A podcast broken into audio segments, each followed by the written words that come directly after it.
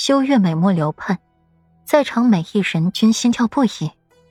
长孙允看到那虎秀弟的手掌紧握起拳，一紧一松，带着几许遏制。桃花眸几乎猩红，宛若想起了什么，猛地狠狠的瞪向了娄烨。这月落舞，锦怀当年只舞过一次，后来即便有人争相模仿，可也不得其精髓，甚至动作都是错漏百出的。而修月却会一个动作都不错。娄烨仿佛注意到了长孙远要吃人的目光，朝他微微一笑，又将注意落在了修月身上。他要的就是长孙远的这个反应。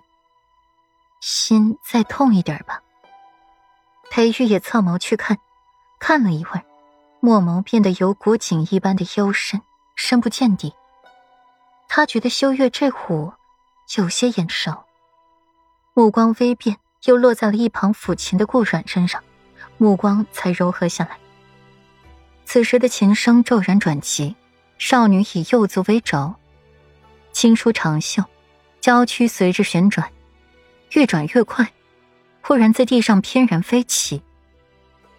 如玉的素手婉转流连，裙裾飘飞，一双如烟的水眸欲语还休，流光飞舞，整个人犹如格物之花。朦胧缥缈，闪动着美丽的色彩，却又是如此的遥不可及。到最后，琴声缓和，舞姿又便带着隐隐的愁绪。月落乌啼霜满天，江枫渔火对愁眠。姑苏城外寒山寺，夜半钟声到客船。将月落乌啼霜天寒夜，江枫渔火。孤舟客子等景象完美的勾勒出来，仿佛置身于温柔细腻的江南水乡。就在顾阮落下最后一个琴音的时候，修月身边伴舞的女子突然从腰间抽出了一柄软剑，朝着四周大开杀戒。其中一名女子抽出了银剑，直击顾阮的命脉。顾阮的瞳孔一震，眼前一花，自己落入了一个温暖的怀抱。啊裴玉，一时间场面混乱起来。不会武功的千金闺女，文人雅士惊慌着，呼喊着逃窜着。一时间，空气里弥漫着血腥的味道。软软，你没事吧？裴玉紧张着顾软，方才那一剑，裴玉想想就害怕。没事，快抓刺客。顾软摇摇头，看着这中央的混乱。修月在伴舞女子拔出软剑的那一刻，便有了察觉，一个旋即转身，一脚踢在了那女子的手上，将那出鞘的剑踢了回去。其中一个领头女子一举拔下了头上簪钗，墨发在风中飘扬，手中的金钗直直的朝皇帝的心脏射去。杀了皇帝老儿，无主重重有赏，保护太子殿下安危。陛下。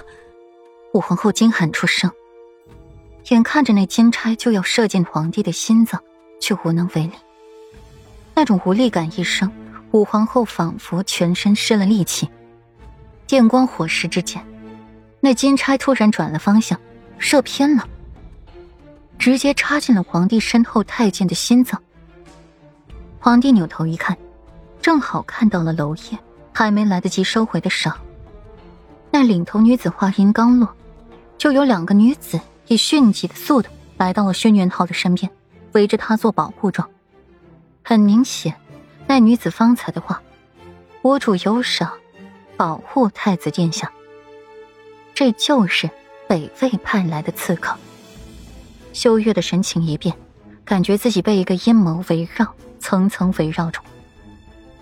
轩辕昊也是一头雾水，可随即又反应了过来。这是东巡，他们势单力薄的在东巡皇宫造次，根本没有赢的可能。若是一会儿这群杀手落败了，那自己怕是命休矣。皇兄，莫急。轩辕彻摁住了轩辕昊躁动的心，如今的场面未明，只怕他们也是招人算计了。留活口。皇帝阴沉着脸色。看着已经闻声而来的救援的禁卫军。除了禁卫军，凡是有些功夫的武将都参与战斗。这群杀手明显是受过训练的，有着极高的默契，一会儿便从包围圈中脱颖而出了，朝着最薄弱的一面进攻。